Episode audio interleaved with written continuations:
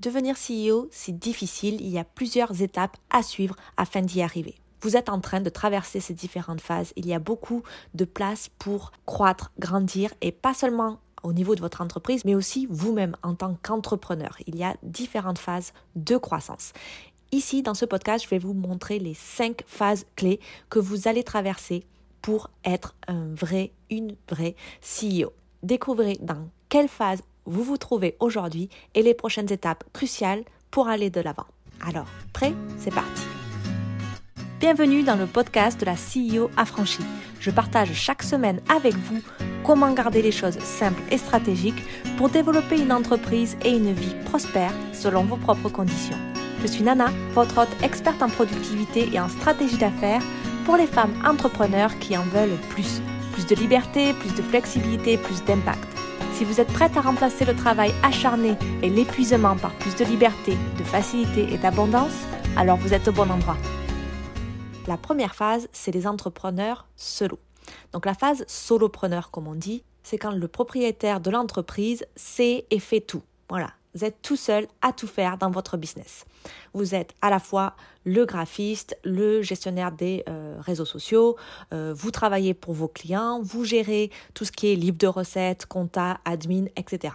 Dans la phase solopreneur, vous n'avez pas vraiment d'équipe ou peut-être une petite aide. Toute votre entreprise dépend de vous. Est-ce que c'est la bonne chose? Hmm, Pour un solopreneur qui se contente de diriger une petite start-up et aime tout gérer, oui, mais à court terme, d'accord? Mais si vous souhaitez vraiment développer votre entreprise sur le long terme, c'est une très mauvaise chose de continuer à tout faire tout seul, de tout savoir tout seul. Alors voici pourquoi. La vie d'un solopreneur est toujours très occupée et souvent à la limite de l'épuisement professionnel. On en parle beaucoup en ce moment de l'épuisement professionnel. Ce n'est pas que pour des employés d'une entreprise, d'accord? Et tout ça, cet épuisement professionnel, cette, cette fatigue morale et physique, c'est certainement pas bon pour votre santé et bien sûr votre bonheur et bien sûr ce que vous voulez euh, créer, votre style de vie que vous voulez créer. Surtout quand vous avez cette idée, quand vous commencez votre business. Alors si c'est pour aller dans l'épuisement professionnel, c'est pas tellement top d'avoir commencé votre business. Ensuite, lorsque vous arrêtez de travailler, votre entreprise aussi. Ça, dans ce stade en fait de solopreneur, c'est euh, l'un des plus gros problèmes, c'est que si vous prenez des vacances, votre business se pose. Ensuite, la troisième euh, raison pourquoi on ne peut pas faire cette phase sur le long terme, c'est qu'on s'appuie uniquement sur ses propres idées, ses actions. Et ce n'est pas évolutif. Voilà. Donc ça, c'est les trois raisons pourquoi euh, ce stade de solopreneur n'est pas viable sur le long terme. Au début, bien, il faut bien commencer quelque part, n'est-ce pas? Donc cette phase, le plus important de cette phase-là, c'est d'en fait euh, de valider votre idée de business, la mettre en application, l'essayer avec des vraies personnes et d'avoir vos dix premiers clients payants. Je dis bien payants parce que des fois on fait des bêtas gratuites, ça ne compte pas. Et euh, dans, cette, dans, dans, ces 10 clients payants, vous gardez une partie de vos euh, revenus pour pouvoir investir et grandir, passer votre business à la phase numéro 2 qui est la phase manager. C'est en fait la phase où vous commencez à euh, embaucher des gens, employer des personnes. Pas obligé d'avoir un, employé sous vous avec une entreprise, etc. Ça peut être un prestataire, un freelance, etc. Donc la phase 2, comme je viens de vous dire, c'est en fait d'être manager. La vérité est que vous ne pouvez pas être un solopreneur pour toujours. D'accord? Je sais que ça va être un peu effrayant d'investir dans son premier membre d'équipe, mais c'est la bonne étape à franchir. C'est la phase où vous effectuez vos premières embauches et commencez à apprendre à gérer efficacement votre travail et vos ressources. Alors, qui sont ces premières recrues? Par qui vous devez commencer? Vous voudrez commencer à chercher un membre d'équipe qui peut vous soulager de certaines choses dans votre business. Alors vous avez deux choix, ça, ça dépendra de, votre business model, etc. Il y a un employé plus employé ou freelance ou prestataire. Hein. Je ne dis pas que vous êtes obligé d'avoir quelqu'un avec une paye. Hein. Euh, il y a ou un généraliste ou un spécialiste ou un expert, comme vous préférez le dire.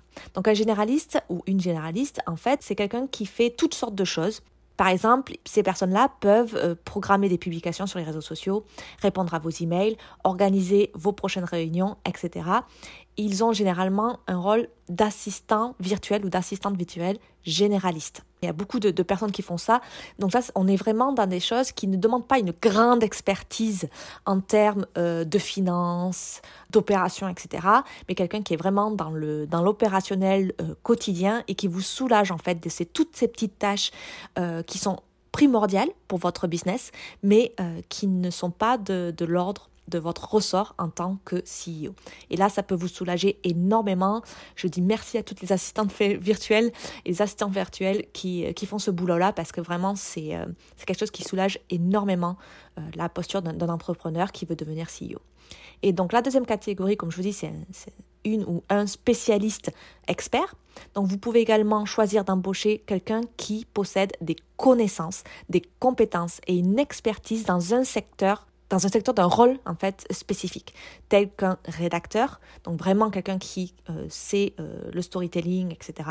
Un comptable, donc qui fait tout ce qui est finance, quelqu'un qui est spécialiste dans la com, euh, les réseaux sociaux, etc.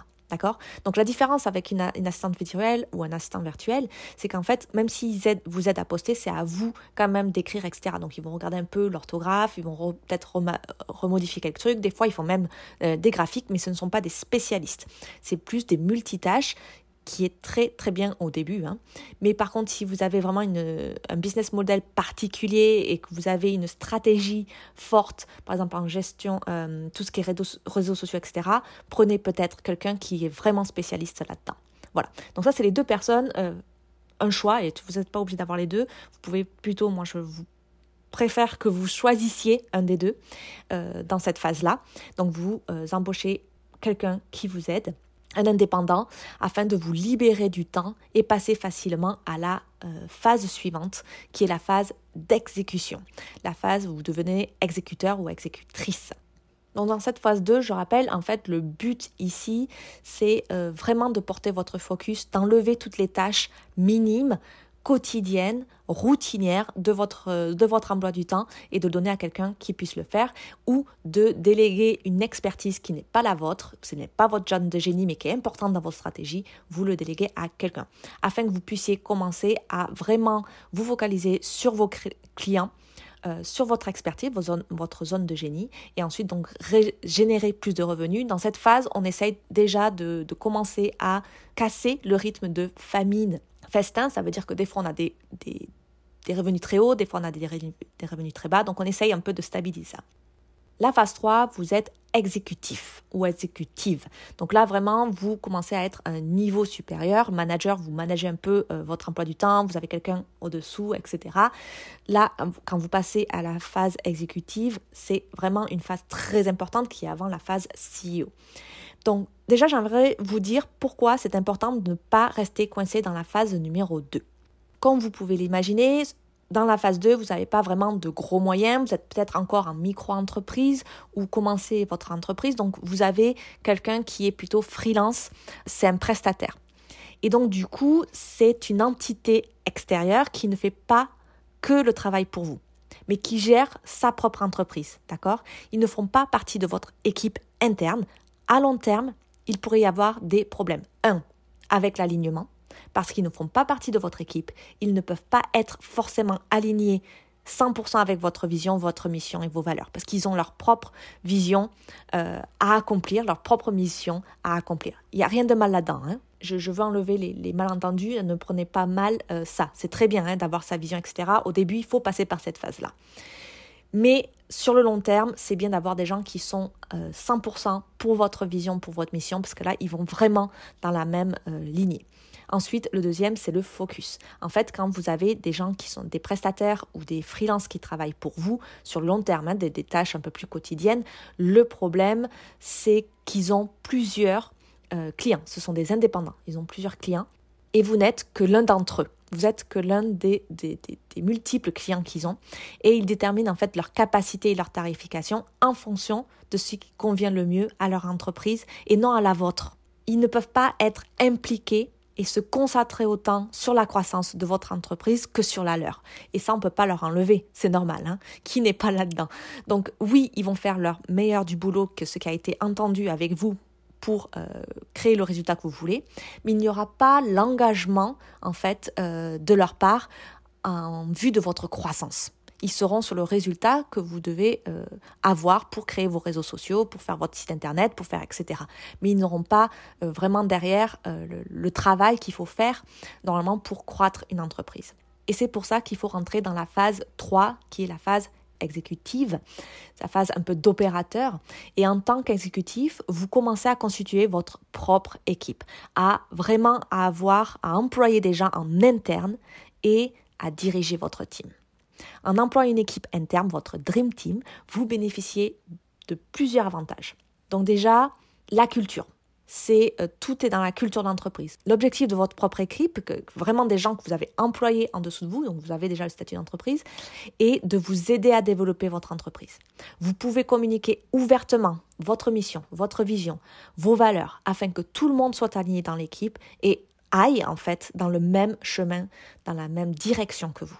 Et ça, c'est très important. Ils vont ils sont employés par vous, donc ils vont vous donner les 100% pour y arriver. Bien sûr, il faut que vous fassiez une culture forte, une vision qui, inspire, etc.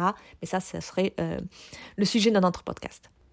Ensuite, il y a le retour sur investissement. Alors bien sûr, si vous êtes en France, employer des personnes, vraiment des membres d'une équipe interne, ça peut euh, avoir des charges. Les charges sociales, selon le statut que vous avez de votre entreprise, ça peut aller jusqu'à 45%, même plus, je crois, pour, euh, de charges par rapport au salaire que vous donnez. Mais il y a quand même euh, des choses qui sont beaucoup plus intéressantes puisque du coup vous êtes en mesure de mieux gérer leur emploi du temps, leur charge de travail, leur performance et vraiment avoir quelque chose qui agit sur le long terme dans votre business. Par conséquent, vous pouvez vous attendre à de meilleurs retours sur investissement lorsque votre équipe est mieux gérée. D'accord? Alors bien sûr, sur le coup d'employer quelqu'un, vous avez l'impression que c'est un gros investissement. Par contre, en termes, si vous arrivez à bien gérer votre team, leur donner la liberté nécessaire, mais bien sûr la vision, etc., dans quelle direction ils doivent aller, vous pouvez vraiment euh, compter sur un retour d'investissement beaucoup plus rapide que quelqu'un qui est externe et qui donc a sa propre vision et, il ne peut pas être euh, focus autant sur sa vision d'entreprise que sur la vôtre. Ensuite vient l'étape 4 qui est CEO, la phase où vous vraiment vous prenez votre rôle de CEO et donc dans cette phase-là, vous abandonnez toutes les tâches de niveau euh, d'exécutif que vous avez vu et de manager, etc., que vous avez vu dans les phases 2, 3, 4, toutes ces euh, tâches routinières euh, de management, etc., vous laissez tomber tout ça et vous le donnez à quelqu'un d'autre, vous, vous prenez votre rôle de CEO. Donc, en plus d'employer des généralistes comme des assistantes ou des spécialistes comme des experts dans votre équipe, vous employez maintenant d'autres leaders dans votre entreprise.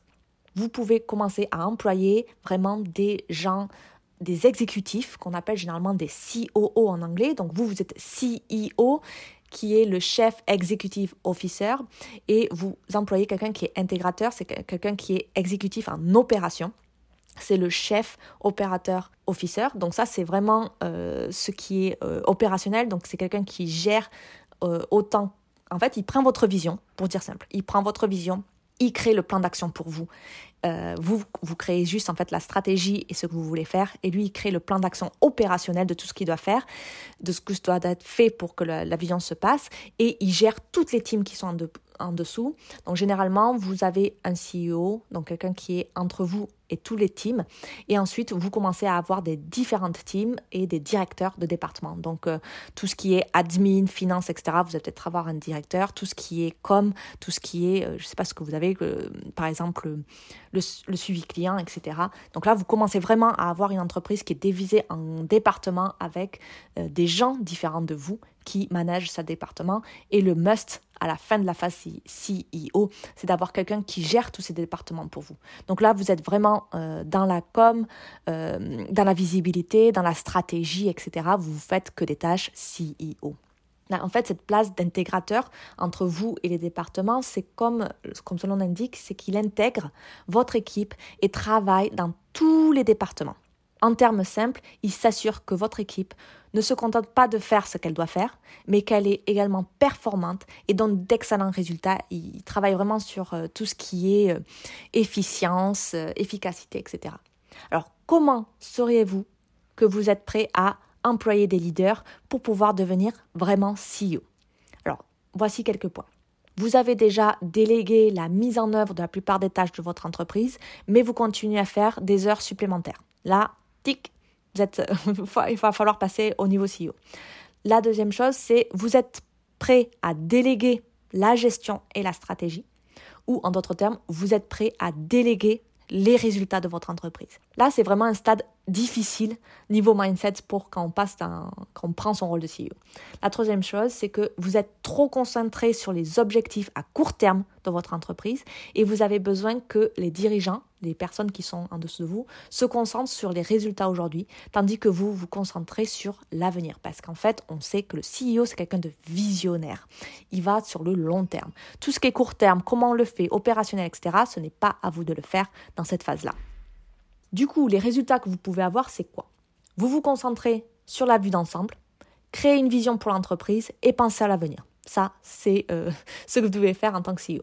Ensuite, vous affinez la culture de travail, la culture de votre entreprise et alignez votre équipe sur la vision, la mission et les valeurs de l'entreprise. Ça, c'est votre rôle à faire. C'est vous qui inspirez votre team. Ensuite, vous créez des actifs commerciaux et un contenu de pointe. Donc, c'est toujours à vous de créer les, idées de contenu, etc. Par contre, euh, comment c'est euh, transcrit euh, sur les réseaux sociaux, comment c'est diffusé, etc., ça, c'est votre team. Mais vous, vous êtes toujours l'image de votre entreprise. Ensuite, un autre point, un autre résultat que vous pouvez avoir dans cette phase-là, c'est que vous établissez des relations avec d'autres entreprises, d'autres experts dans l'industrie ou des, industries qui sont complémentaires. Donc vous êtes vraiment dans, le, dans les relations publiques. C'est très important, il n'y a que vous qui pouvez faire ça, même si vous pouvez avoir de l'aide sur euh, avoir les, rendez-vous, etc. Ça, ça peut être votre team qui le fait. Par contre, faire le rendez-vous, c'est à vous de le faire. Et ensuite, le euh, cinquième point, le cinquième résultat de cette stade-là, c'est que vous prenez des décisions seulement stratégiques et pas opérationnelles. Vous êtes dans la stratégie, stratégie, stratégie. Il est vraiment important d'accéder à ce rôle de CEO lorsque vous voulez passer au niveau supérieur de votre entreprise, car ce sont des responsabilités spécifiques de CEO que vous seul pouvez assurer vous devez commencer à voir votre entreprise comme quelque chose de plus grand. Et elle commence à ressembler davantage à une entreprise que juste un petit business, comme on aime dire ça, ou euh, vraiment quelque chose qui est un peu euh, DIY, euh, quelqu'un qui fait tout soi-même.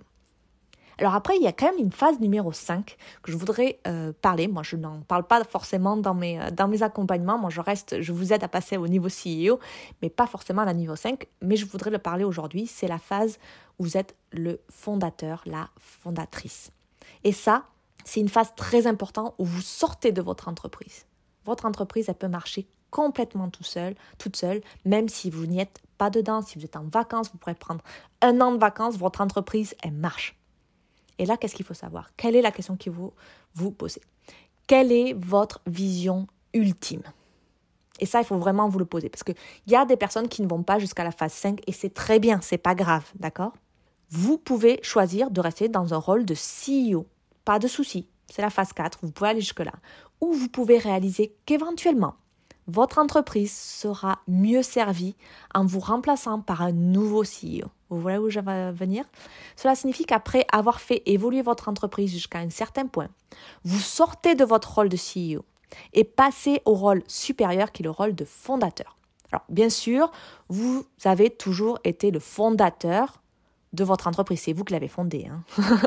Mais dans cette phase, vous jouez exclusivement ce rôle de fondateur. Vous ne faites pas le reste. Cela signifie que vous êtes propriétaire de l'entreprise, mais que vous transférez toutes les responsabilités quotidiennes et toute l'opération, etc., à votre CEO. Donc vous employez un CEO, vous avez votre CEO, vous avez toute votre team, etc. Et vous, vous êtes vraiment en extérieur. Et vous ne parlez qu'avec ce CEO-là qui vous explique ce qui se passe, vous avez des, rapports, etc.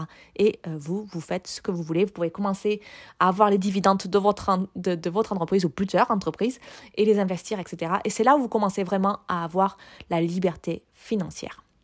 Vous ne travaillez plus tout ce que vous avez, tout l'investissement de temps, d'argent, euh, d'énergie que vous avez euh, investi dans votre entreprise pendant plusieurs années, vous le déléguez tout ça à, à, un autre CEO une autre, ça devient une entité à part entière, un, être vivant par soi-même. Il devient, c'est comme si vous avez un enfant qui devient adulte. Euh, vous êtes le parent, mais vous n'avez plus à, le diriger, etc. Vous avez juste de ces nouvelles par-ci par-là. C'est ça le fondateur. Et donc ça, c'est un but ultime pour certaines personnes. Peut-être que c'est pas à vous, peut-être que vous voulez continuer à bosser en tant que CEO, mais ça, pour moi, ce n'est pas euh, la liberté financière. Euh, si vous voulez vraiment créer un héritage, autant pour vous que pour la société, que pour vos enfants, etc., il faut aller au niveau fondateur, d'avoir peut-être plusieurs entreprises, etc. Donc ça, c'est le niveau 5. Moi, je ne suis pas du tout là-dedans euh, dans mes accompagnements, mais c'est mon but ultime, ma vision ultime en tant que personne pour mon business. Alors, du coup, dans quelle phase êtes-vous? Donc, du coup, posez-vous la question, dans quelle phase êtes-vous? Vous pensez que vous êtes en quelle phase? Donc, vous êtes encore un entrepreneur solo, un manager, un exécutif, un CEO ou un fondateur? À chaque phase, vous devez être prêt à abandonner ce qui a fonctionné auparavant afin de pouvoir passer à la phase suivante. Et ça, il y a des blocages très très dur à chaque fois qui arrive, le mindset, à chaque étape vous l'avez. Des doutes, etc., de changer, vous, êtes, vous revenez, quand vous êtes dans la phase 1 et que tout marche bien, vous êtes dans une sorte de zone de confort, et c'est toujours dur d'en sortir. Mais chaque phase, c'est la même chose. Hein. À chaque fois vous passez une, phase, il n'y a pas que du mindset, il y a aussi euh, par rapport à l'équipe, à l'humain, peut-être que ça signifie que vous devez changer votre équipe, peut-être licencier euh, des généralistes ou euh, des experts que vous avez euh, aimé travailler avec, hein, mais qu'il va falloir des licencier parce que vous voulez des gens qui soient à l'intérieur et que ces gens ne sont pas prêts à passer à 100% pour votre business. trouver peut-être quelqu'un pour vous remplacer en tant que CEO. Donc ça, c'est vraiment quelque chose qui est difficile. Il y a aussi dans les autres phases, par exemple, d'arrêter d'être manager, de micromanager. Donc vous ne managez plus d'opérations, vous êtes plus dedans, vous êtes peut-être encore avec vos clients, etc. Mais vous ne managez plus les choses. Ça, c'est très difficile, je pense. Donc prenez le temps d'apprendre de la phase dans laquelle vous vous trouvez actuellement. Faites tout ce dont vous avez besoin pour passer à la phase suivante. Et au fil du temps, vous gagnez le rôle que vous souhaitez pour vous-même, à mesure que votre entreprise se développe. Et ça, pour y arriver, vous avez des stratégies en termes euh, d'opérations internes, de, croissance d'entreprise, etc., mais aussi personnelles, puisque vous devez changer la manière dont vous faites votre business, la manière où vous êtes avec les gens, avec les autres, etc. Et donc, du coup, c'est toujours un peu difficile et c'est un grand travail. Et moi, je trouve ça passionnant, ce challenge-là, et je crois que c'est la beauté d'être entrepreneur, d'avoir ce changement, de le voir passer. Euh, je ne sais pas vous, mais moi, j'adore venez me voir sur Instagram à elong.avec.nana et venez me dire dans quel rôle vous pensez être aujourd'hui et si vous êtes prêt à passer à la phase suivante. Si vous avez des questions, venez me les poser, je vous expliquerai comment passer d'une phase à l'autre et euh, de toute façon sinon si vous voulez avoir euh, la façon la plus rapide de le faire ou vous voulez avoir le soutien pour le faire, je peux vous y aider. Il vous suffit d'aller juste en bas dans la description et réserver un call avec moi je vous explique exactement comment il faut faire, je vous donne un plan d'action. Et euh, si vous voulez faire par vous-même, allez-y. Et si vous voulez de l'aide, je suis là pour vous. Voilà pour euh, ces euh, cinq phases. J'espère que ça vous a plu et je pense que je passerai un peu plus d'épisodes sur ça, sur des phases, comment euh, mettre le focus, quelle stratégie mettre en place, etc. De toute façon, ce podcast est fait pour ça. Alors n'oubliez pas de vous abonner à ce podcast. Vous avez un épisode chaque semaine pour avoir des tips pour croître votre entreprise et avoir des bases vraiment solides dans votre entreprise. Donc, restez à l'écoute et je vous dis à la semaine prochaine.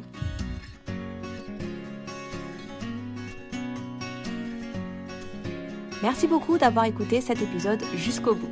Si vous souhaitez me faire des retours ou discuter juste avec moi sur Insta, je suis entièrement disponible à elong.avec.nana sur Instagram. J'adore échanger avec vous au quotidien. Si vous souhaitez encourager le podcast et l'aider à se faire connaître et à se développer, vous pouvez laisser un commentaire et une note. Un grand merci à ceux qui prennent le temps et la peine de le faire. Et à vous tous, je vous souhaite une super journée, après-midi ou nuit, ou j'en sais rien, et je vous dis à très vite